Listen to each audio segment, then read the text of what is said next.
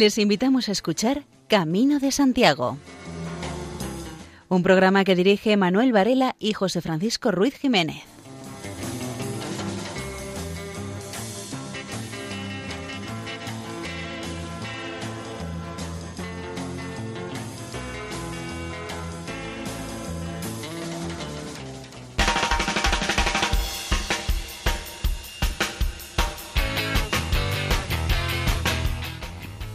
Acaba de celebrar el Día del Apóstol Santiago, aquí comienza el programa dedicado precisamente a la divulgación jacobea.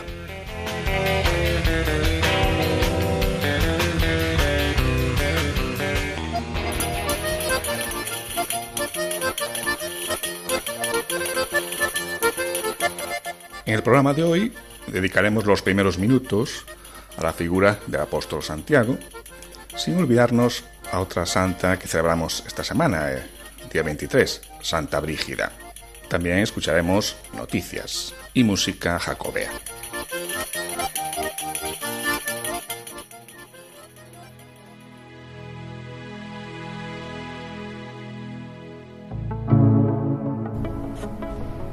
No conozco a ningún gran hombre, excepto aquellos que han rendido un gran servicio a la raza humana.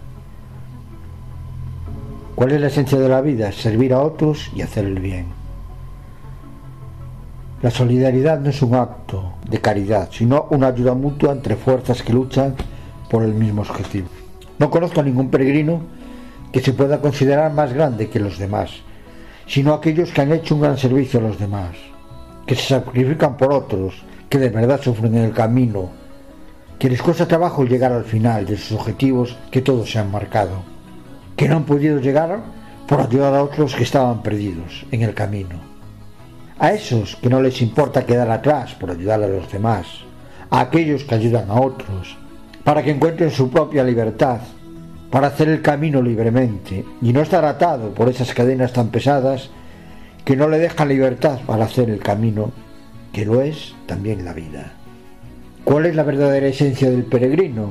Lo más importante son dos, servir a los demás sacrificándose por ellos, haciendo el bien para todos, sin importarnos la edad, el sexo, la nacionalidad y la condición, sus ideas políticas, quizás también las religiosas. No pedir nada a cambio, solo la sonrisa agradecida de esos peregrinos a los que estamos ayudando a que el camino sea lo más sencillo posible. Ser solidario no es un acto de caridad, sino que es ayudarnos mutuamente, aunando fuerzas para conseguir unos objetivos iguales, para lograr realizar esos objetivos que nos hemos marcado y luchar por todas esas cosas que sabemos que podemos alcanzar. Con sacrificio, sí. En lograr esos objetivos, que duda cabe que tenemos que sacrificarnos y sufrir para llegar al final.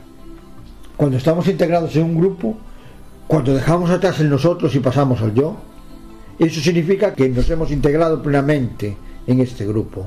Incluso los sacrificios se convierten en un bienestar que nos va a llevar a realizar todas esas actividades, incluso cuando éstas signifiquen mucho sacrificio, se van a poder realizar con alegría, resultando estas más fáciles de realizar.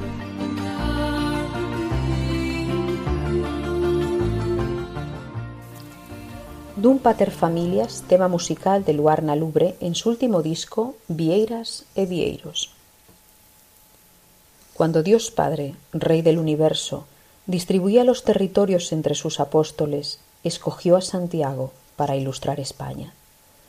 Primero entre los apóstoles, martirizado en Jerusalén, el insigne Santiago fue santificado en su martirio. La Galicia de Santiago ruega piadoso tributo, al pueblo para cuya gloria da insigne camino, que con abundancia de preces cante la melodía. Oh Señor Santiago, oh gran Santiago, adelante y arriba, y que Dios nos proteja, primero entre los apóstoles. A Santiago rinde culto gente del mundo entero, a través del auxilio del piadoso caballero, hay protección y ayuda abundante para todos, primero entre los apóstoles que los milagros de Santiago se revelen a todos los que a él acuden cuando están en peligro. Todo el que confía en él será liberado de las cadenas, primero entre los apóstoles. Oh bendito Santiago, nuestra verdadera fortaleza, aleja de nosotros los enemigos, cuida de aquellos que confían en ti, que te seamos gratos, primero entre los apóstoles.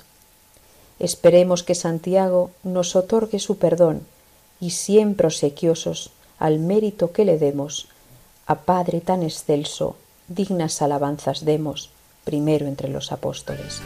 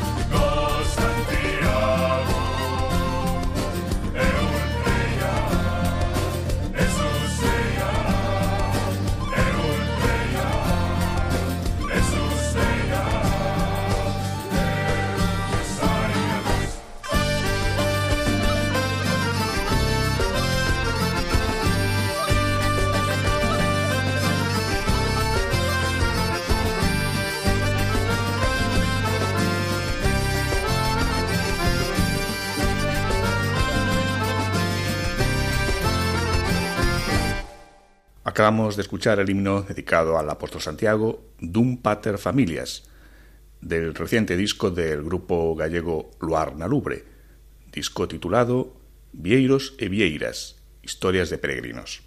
Y ahora escuchamos a Patricia Zapatero, que nos habla del apóstol Santiago, en concreto de su apodo Hijo del Trueno. En el Evangelio de Marcos, en el capítulo 3, cuando Marcos enlista todos los eh, nombres de los distintos apóstoles. Lo llama de una manera muy especial, tanto a él como a Juan.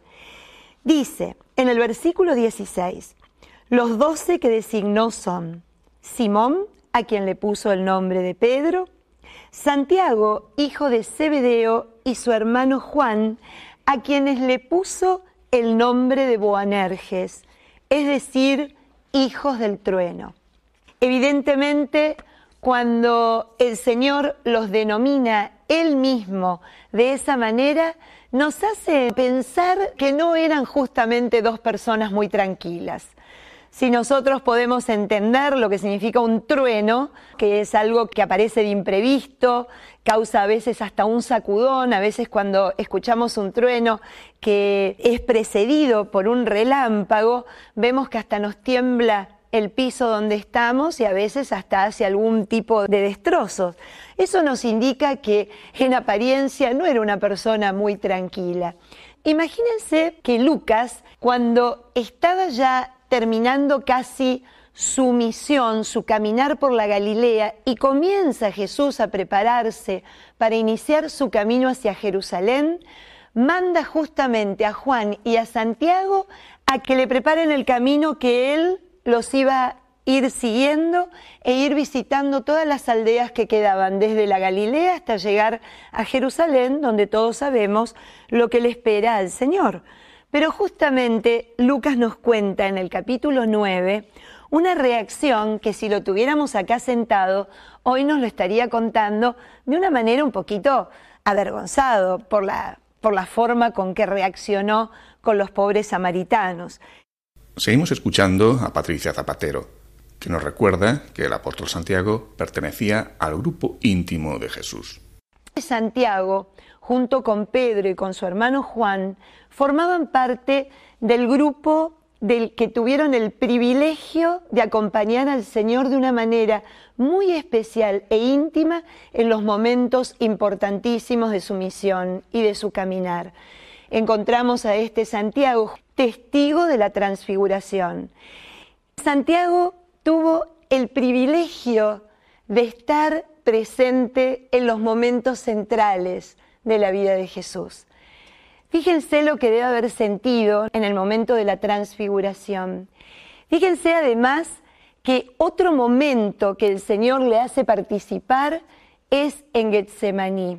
Es como que Santiago tuvo que hacer y se ve que hizo interiormente, porque eso nos podemos dar cuenta en su vida, lo que resultó como testimonio y que lo cuentan los hechos de los apóstoles, cómo tuvo que haber hecho este descender del monte Tabor hasta el monte de Getsemaní, hasta el monte de la agonía, a donde también él, junto con Juan y con Pedro, acompañó y se sintió de alguna manera privilegiado de que su maestro, temeroso y humillado, le pidiera que se quedara con él, hasta demostrándole esa necesidad de que no lo dejara solo.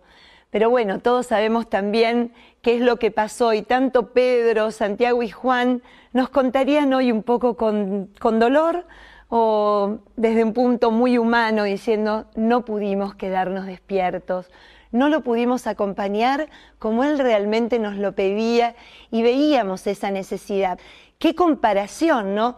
Haber sido testigos de una gloria tan grande como en el Monte Tabor, de ese resplandecer de Jesús, a pasar a esa humillación. Santiago también, junto con su hermano, son partícipes de que tal vez en el anuncio que el Señor iba dando de que tenía que ir a Jerusalén y en la equivocada esperanza que ellos tenían que iba a Jerusalén para entrar de un modo triunfal, para sentarse como un rey, para poder de alguna manera reconquistar aquello que Israel había perdido, lo ven de esa forma, ¿no? Qué forma también de entender que lo que le habían pedido después de un anuncio semejante, de que el Hijo del Hombre tenía que ir hacia Jerusalén y en Jerusalén no iba a ser bien tratado. Ellos no entendían, inclusive en algunos evangelios dicen en claro, después de este anuncio de la pasión, ellos no entendían y tampoco se animaron a preguntar, pero también discutían de quién iba a ser el más importante, quién podía estar a la derecha y quién podía estar a la izquierda de él. Y en uno de los evangelios, en el Evangelio de Mateo, estos hijos del trueno, ¿no? que parece que se hubiesen comido vivo al mundo por su carácter y, por toda su, su hidalguía, de repente intercede por ellos su madre, pidiéndole al Señor, claro, imagínense el privilegio, madre de dos de los que se lleva siempre para los momentos centrales de su vida pública y de su vida como Mesías. Participó de la curación y la resurrección de la hija de Jairo, eh, lo llevó cuando curó a la suegra de Pedro. También en los momentos, como decíamos, de la transfiguración, era como que siempre parecían inclusive hasta sus predilectos. Una vez leía en un libro algo tan lindo que ellos no fueron elegidos por ser mejores o por tener algo que los distinguía de los demás apóstoles, sino que el Señor siempre se los llevaba a su intimidad y los hacía entrar para que pudieran descubrir realmente quién era, porque realmente eran, los que menos lo comprendían. Yo creo que, que lo que le pasa a Santiago, bajar del Tabor y llegar a Getsemaní, es una peregrinación interior que cuando recibe el Espíritu Santo en Pentecostés, lo hace muy claramente parte de su propia existencia. Esa misma peregrinación interior es la que va a tener que hacer él, porque Santiago es el primero, así como le decía el Señor cuando la madre le pidió si podía sentar a uno a la derecha y a otro a la izquierda, y le decía, pero ¿serán capaces de beber el cáliz que yo beberé?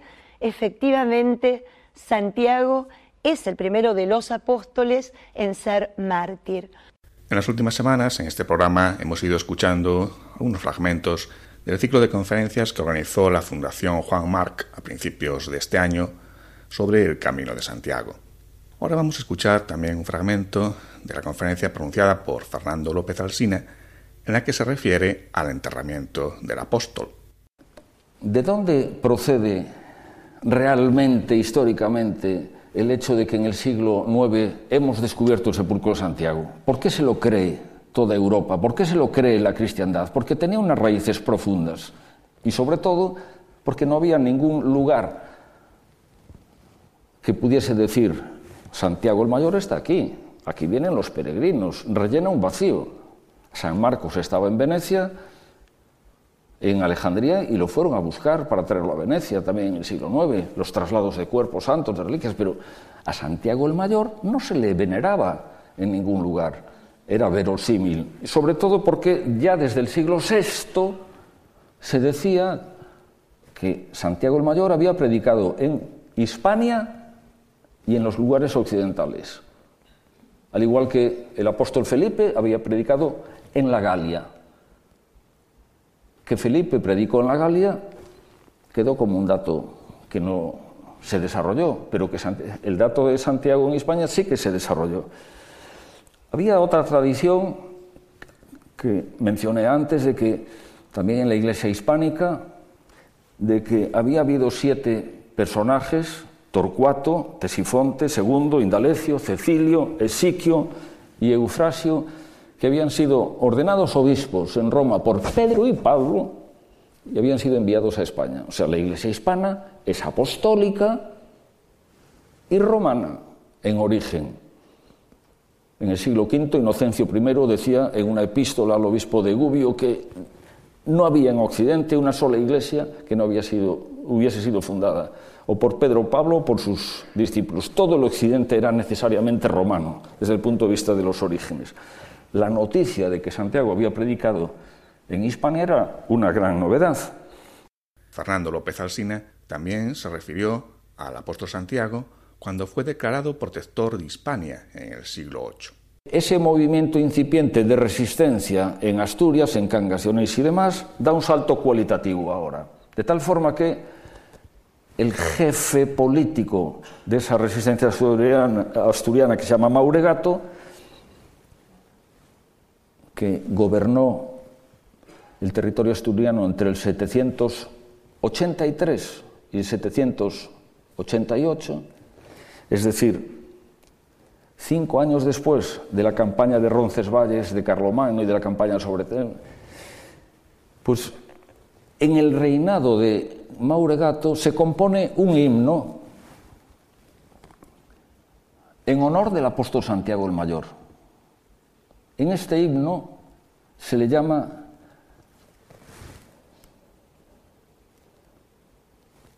cabeza de oro refulgente de España, nuestro especial protector, y se le pide la protección para el rey, el clero y el pueblo.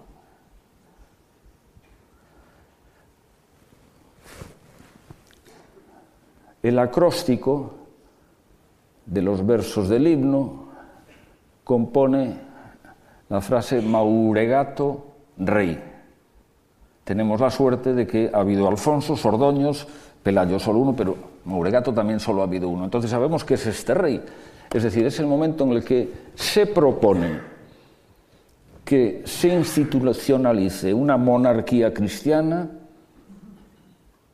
que construya un reino, un pueblo y un clero, una iglesia asturiana, como habían sido las iglesias de los reinos que suceden al imperio romano, la iglesia del reino hispano-visigodo, acomodadas a las, fronteras políticas. El himno Ode Iberum, pero que además dice otra cosa sorprendente. Así como la madre de Juan y de Santiago pidió para ellos dos puestos de honor a izquierda y a derecha de Cristo cuando esté en su reino, dice, no se cumplió porque no le estaba dado, Cristo le contestó, Jesús le contestó, no está, eso no me corresponde a mí. Pero el autor del libro dice, y se ha cumplido, porque ahora Santiago gobierna Hispania y Juan, su hermano, gobierna Asia.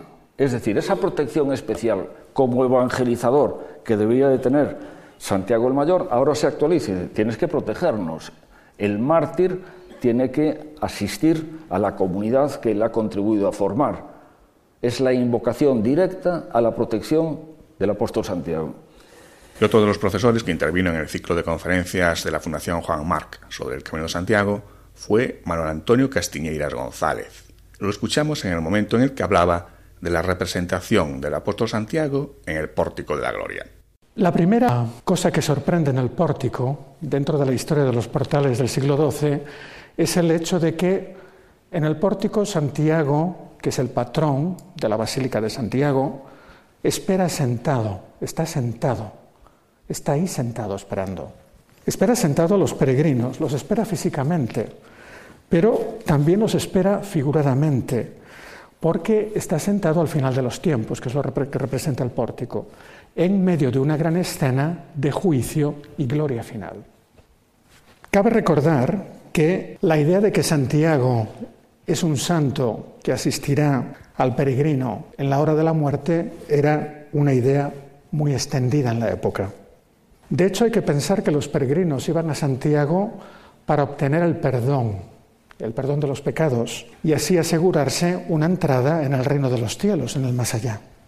De hecho, desde el siglo XII en los textos y en el culto, Santiago adquirió este papel de psicopompos, que quiere decir una especie de conductor de almas al más allá.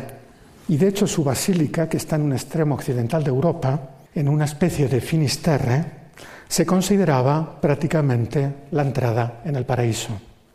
Están escuchando Camino de Santiago en Radio María. Pili y José María forman parte del coro parroquial de Santo Domingo, en Ourense. Nos escuchamos interpretando el tema titulado Apóstol Santiago.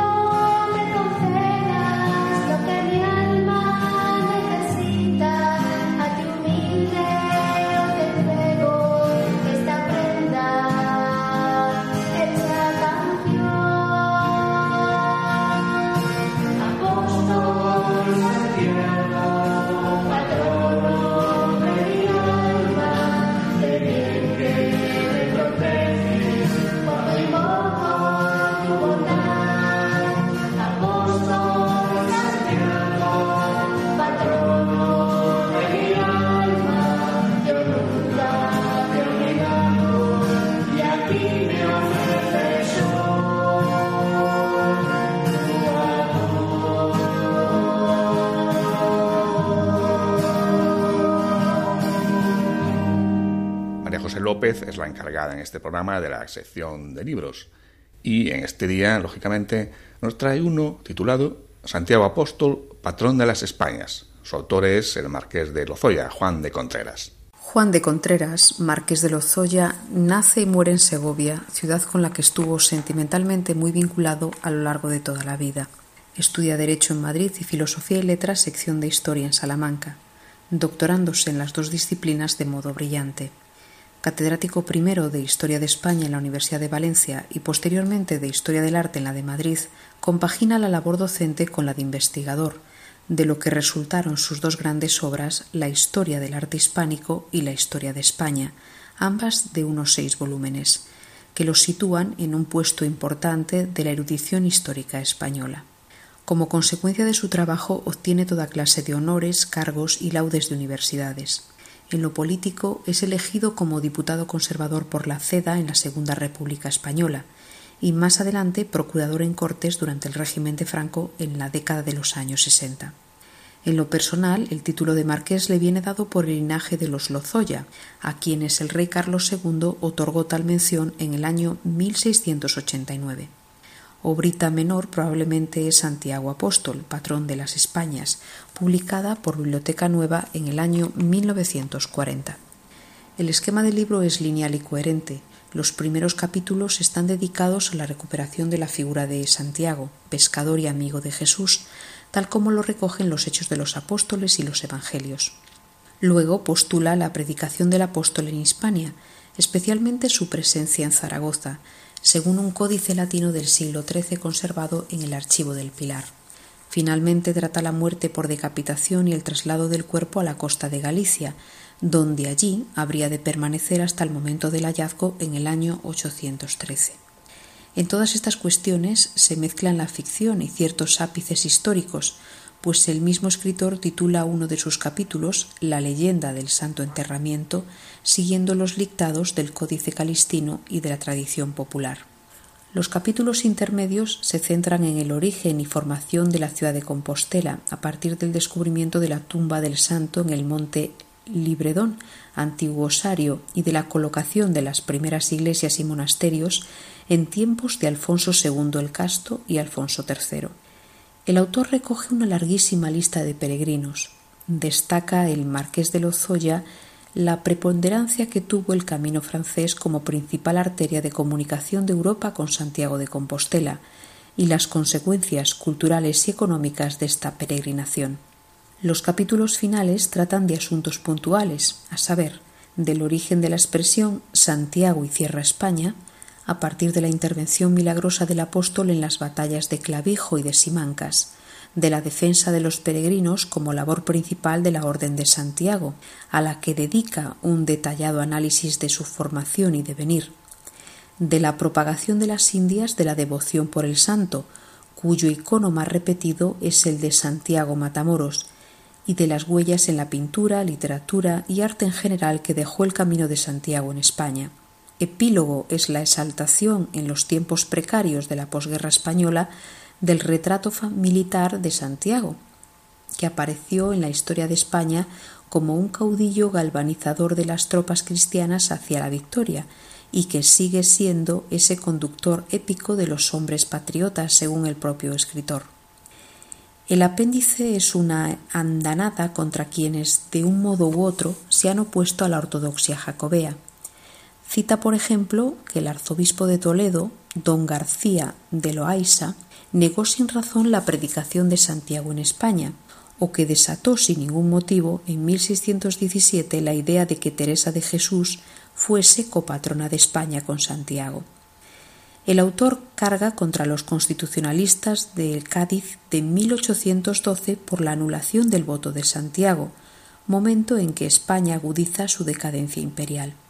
Es un libro escrito sin duda con más ardor que razón, sentimental y romántico, de aciertos literarios en algún caso. Hace unos cinco años, el director de cine Alan Cotton dirigió la película Santiago Apóstol, producida por el gallego afincado en Estados Unidos José Manuel Brandariz.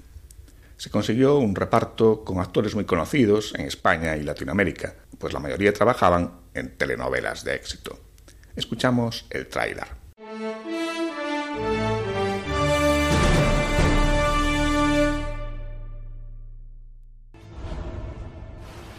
Vengan conmigo y los haré pescadores de hombres. ¿Quiénes dices que son? Se dicen cristianos. Y yo puedo predicar la palabra de Dios. Sálvalo. Por favor, mi hermano está enfermo. ¡Judíos! ¡Miren bien! ¡Eso es lo que pasa cuando se rebelan!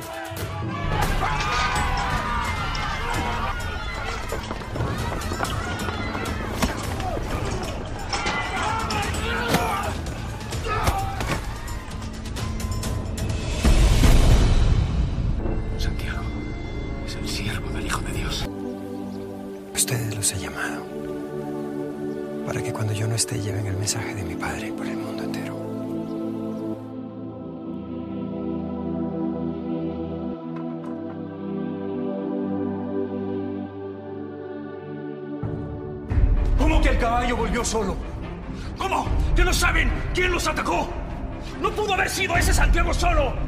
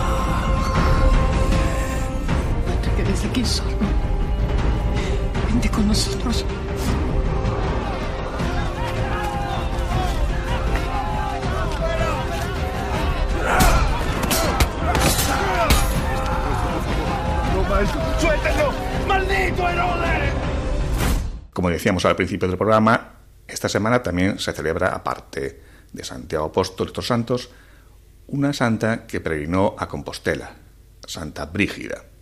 Santa Brígida de Suecia, en 1342, peregrinó a Compostela acompañada de su marido, Ulf Gudmarsson, y un séquito de religiosos y laicos.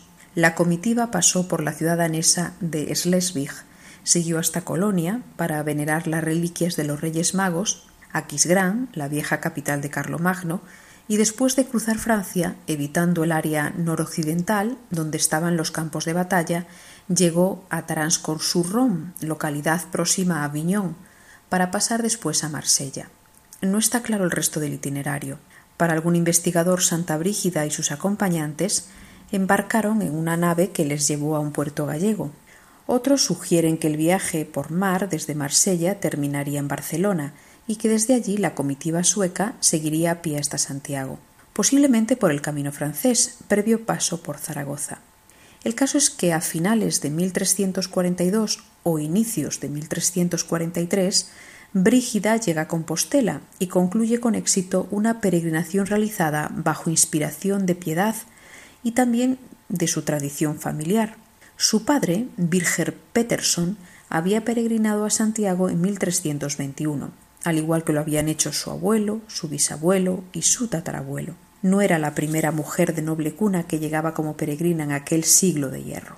Le precedió en 1326 y 1335 Santa Isabel de Portugal, dos veces peregrina de Santiago.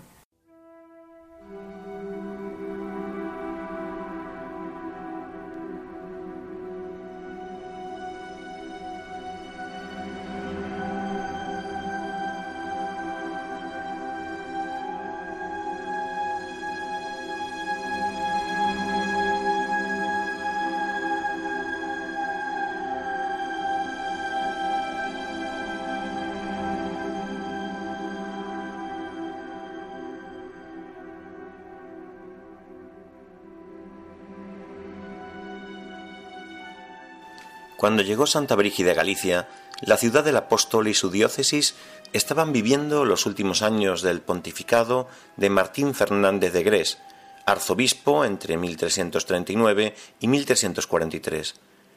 Es casi segura la ausencia del prelado por estas fechas, puesto que en otoño de 1342 partió de Compostela con destino a Algeciras, para participar con sus mesnadas en el ataque que Alfonso X preparaba contra la ciudad portuaria, todavía en manos musulmanas. Una terrible epidemia en la primavera de 1343 cobró la vida de muchos combatientes, entre ellos la del propio don Martín, cuyo cuerpo fue enviado a Compostela para ser sepultado en el trascoro de la catedral. Por lo tanto, parece claro que Santa Brígida tuvo que prescindir de su encuentro con el arzobispo de Santiago, aunque por su humildad y fervorosa devoción se conformaría con haber llegado bien hasta la tumba del apóstol, eludiendo los peligros de una Europa tan insegura como la de su tiempo. Lo más probable es que el grupo sueco se postrase piadosamente ante el altar mayor de la Basílica Jacobea, realizase sus perceptivas ofrendas y en íntimo recogimiento se entregase a su particular vivencia del misterio y del milagro. Conocidas son las visiones que la santa tuvo desde niña y que hicieron de ella una gran mística y una escritora de fuste.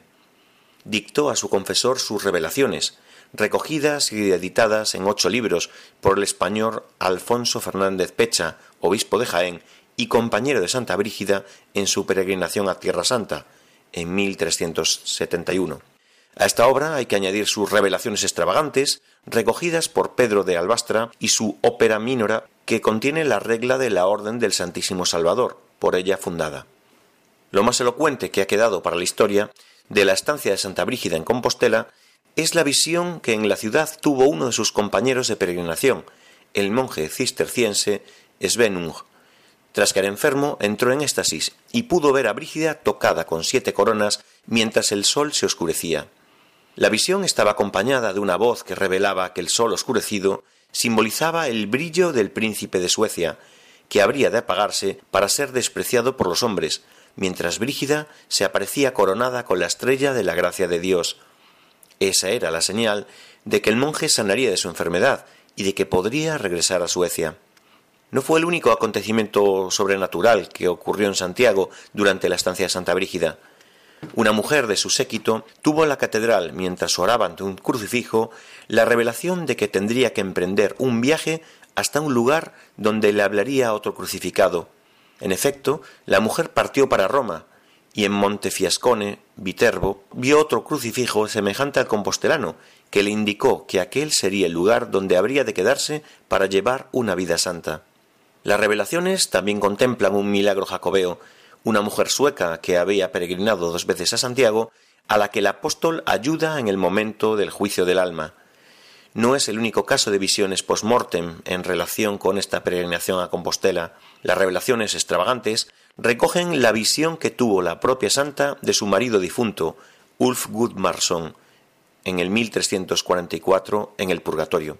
A pesar de estar penando por un tiempo indefinido en tan espantoso lugar, Ulf le revela a su mujer que una de las seis cosas que le fueron de gran utilidad en su vida fue el haber prometido abstinencia de bebida durante toda su peregrinación a Compostela. Era un hecho habitual añadir detalles penitenciales a un peregrinaje ya de por sí ascético, con una finalidad espiritual purificadora evidente.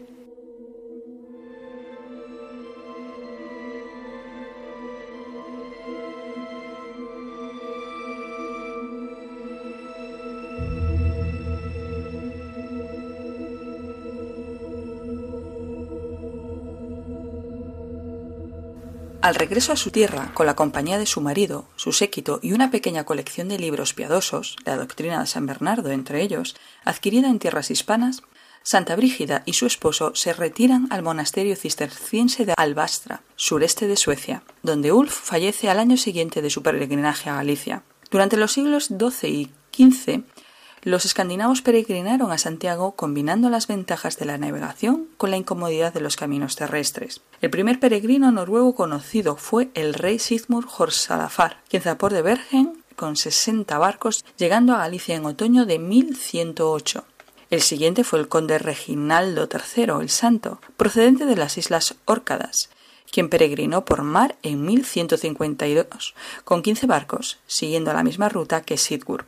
Hacia 1154 o 1159 aparece el primer itinerario conocido del norte de Europa, obra del monje islandés Nicolás Bergson.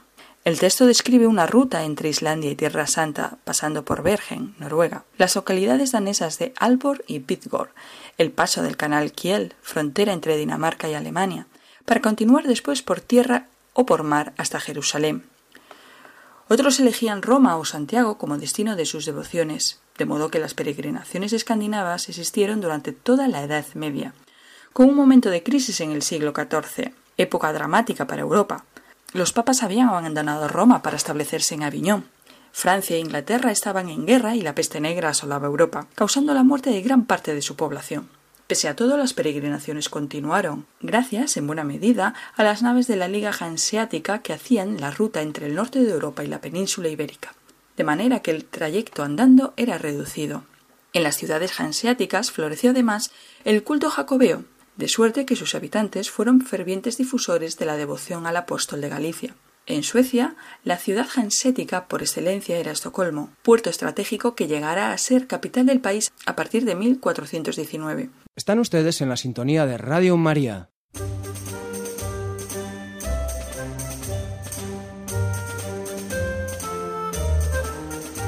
Contamos con una nueva web de difusión del Camino Cunin a su paso por León.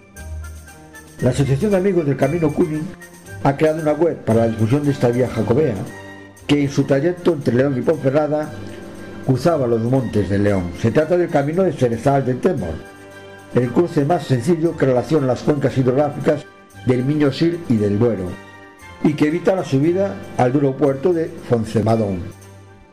Pese al parón de las peregrinaciones y proyectos jacobeos por alerta sanitaria, la Asociación de Amigos del Camino de Cunin creada el pasado otoño, sigue trabajando en la recuperación de una vía histórica sacobea que cruzaba por el centro del valle del Órbigo y de la Cepeda para alcanzar el Bierzo por el paso de Cerezal de Tremor. Dentro de las actividades de la asociación, un tema básico es la difusión de esa vía que discurría por buena parte de Europa mediante la web el camino de con información de la totalidad del proyecto descrito por Hernán Kunin en el siglo XV. Cada semana se están incorporando a dicha web nuevos contenidos de este recorrido, descrito en la guía publicada en 1495 en Estrasburgo, y en la que el viajero alemán discurre por caminos de España, Francia, Alemania, Holanda, Bélgica y Suiza. Asimismo, con el objetivo de divulgar el conocimiento de esta vía, se están preparando sendas exposiciones que se presentarán en la segunda mitad del año en las comarcas del Valle de Órbigo y de la Cespeda, siempre que las condiciones sanitarias lo permitan, con imágenes de todo el recorrido, pero especialmente referente a la provincia de León.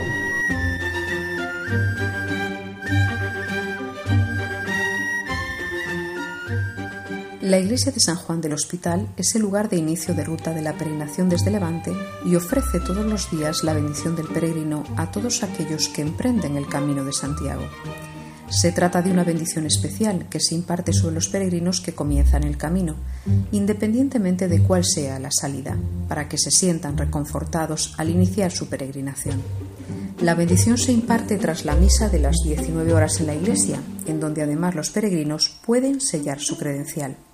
En la iglesia de San Juan del Hospital de Valencia estuvo ubicado el primer albergue de la ciudad para peregrinos del siglo XIII, regentado por los antiguos caballeros hospitalarios de San Juan de Jerusalén, y la iniciativa de la bendición y el sello de las credenciales fue puesta en marcha por la Iglesia con el apoyo de la Asociación de Amigos del Camino de Santiago de la Comunidad Valenciana. Esta asociación ha reabierto ya su sede en la calle Jerónimo Muñoz tras el estado de alarma, aunque en este tiempo no ha dejado de atender las llamadas de personas que pedían información. La asociación está entregando de nuevo credenciales para todos los caminos, no solo el valenciano. Uno de los peregrinos es un vecino de Algemesí, carpintero de profesión, que decidió emprender el Camino de Santiago el pasado mes de junio. Este peregrino ha agradecido a la Iglesia de San Juan del Hospital y a la Asociación Amigos del Camino de la Comunidad Valenciana su acogida y su ayuda porque, aun estando en estado de alarma, han dado auxilio a las llamadas y correos dándole esperanza. Para este peregrino, dos amigos suyos enfermos son el motivo de preparar ahora el camino.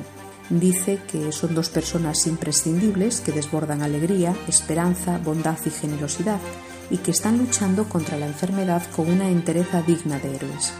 La emoción, la ilusión y la esperanza de sus amigos al recibir la credencial, al recibir su invitación a peregrinar y a vivir, es tan abrumadora que le hace sentir pequeño y a ellos grandes. Así que, lejos de sentir que les está ayudando, dice que se siente ayudado, querido y que le están salvando a él.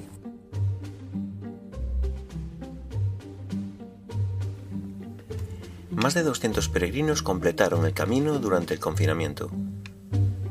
La oficina del peregrino recuperó la atención presencial el 1 de julio y lo hace con un estricto protocolo para garantizar la distancia de seguridad entre los caminantes y los trabajadores y evitar los contagios que pueden restar garantías a la ciudad. Aunque desde el 13 de marzo la oficina de la Rúa Carretas permaneció cerrada, la atención a los peregrinos se mantuvo activa en la distancia. Así, los peregrinos que han ido llegando en este tiempo, unos 200, depositaron su credencial en el buzón del Centro Internacional de Peregrinos. Con esta a la vista, se les iba cumplimentando la correspondiente compostela desde la oficina del peregrino y se les remitía por correo a sus domicilios. El horario en el Centro Internacional de Acogida al Peregrino será de diez y media a seis y media de la tarde y el horario para visitar el Museo de la Catedral y el Pórtico de la Gloria será de diez y media a dos y media, de martes a domingo. Una muestra sobre el Camino de Santiago recorrerá las siete grandes ciudades gallegas y otras localidades como Melide, Villa García de Rosa y Tui, para así promocionar el legado del Sacobeo y fomentar la descentralización del Año Santo. Así figura en el convenio firmado por el consejero de Cultura Ramón Rodríguez y el presidente de la Real Academia Galega de Belas Artes, Manuel Quintana. El Sacobeo 21 debe funcionar como un elemento de dimensión internacional que nos permita avanzar en una recuperación transversal de nuestra cultura, ha señalado Rodríguez.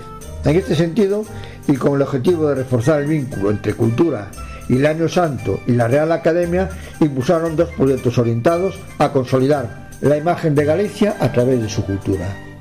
Se trata de un ciclo de conferencias y debates centrados en el patrimonio y cultura gallega, y de una muestra itinerante que incluirá obras de una docena de artistas que interpretarán desde su creación el Camino de Santiago. Esta exposición iniciará su periplo en el presente mes de julio y además de las siete grandes ciudades también llegará a las villas de Melide, Villa García de Rosa y Tui para contribuir al objetivo marcado por la Consellería de Cultura y Turismo de que el Sacobeo de 2021 sea el más descentralizado que nunca para que se haga sentir en toda Galicia. Pasado 29 de junio, en el Arzobispado de Pamplona, se celebró una rueda de prensa para presentar el Año Santo Jubilar de la Colegiata de Roncesvalles. En esta rueda de prensa, el arzobispo de Pamplona y Tudela, Francisco Pérez, presentó esta celebración.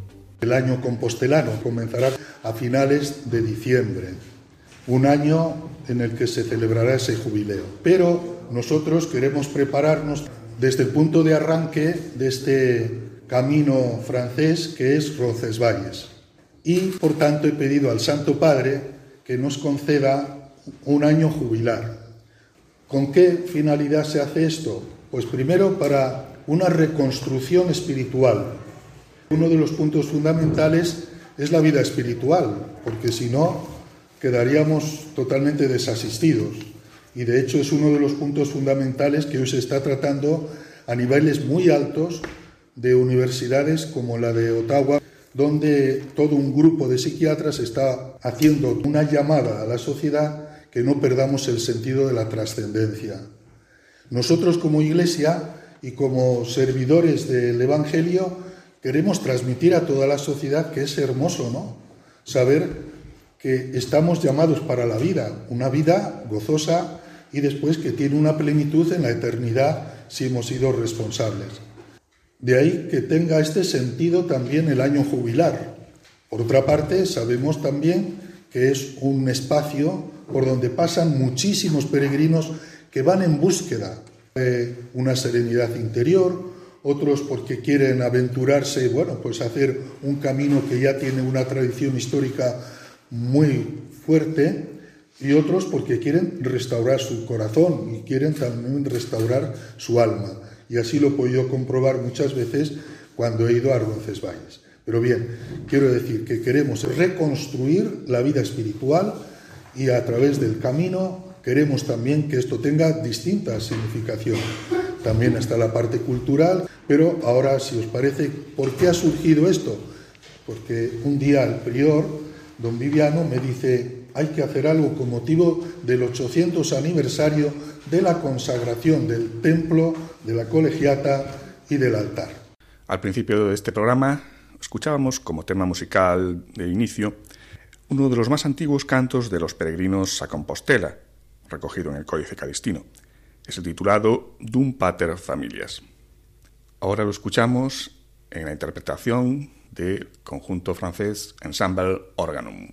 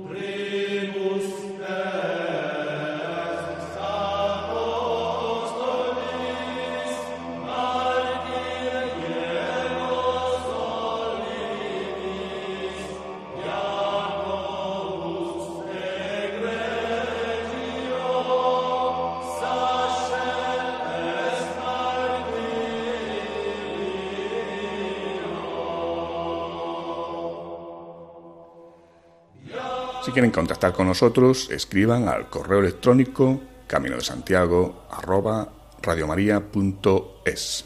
Gustosamente acogeremos todas sus sugerencias en este correo. Llegamos al fin del programa de hoy. Hemos celebrado la festividad de Santiago, patrón de España y patrón de Galicia. Este año han venido nuestros reyes a hacer la ofrenda al patrón, don Felipe y doña Leticia. Es una gran alegría para nosotros los gallegos que vengan a representar a todo el país nuestros reyes.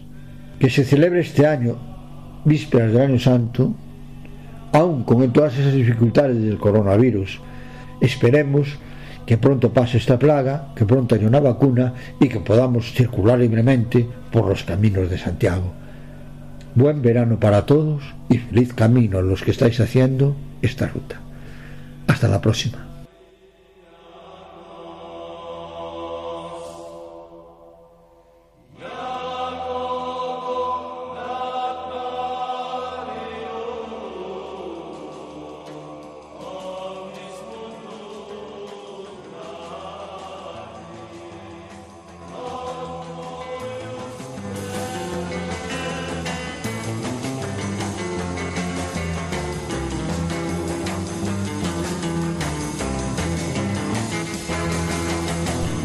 Escuchado en Radio María Camino de Santiago, dirigido por Manuel Varela y José Francisco Ruiz Jiménez.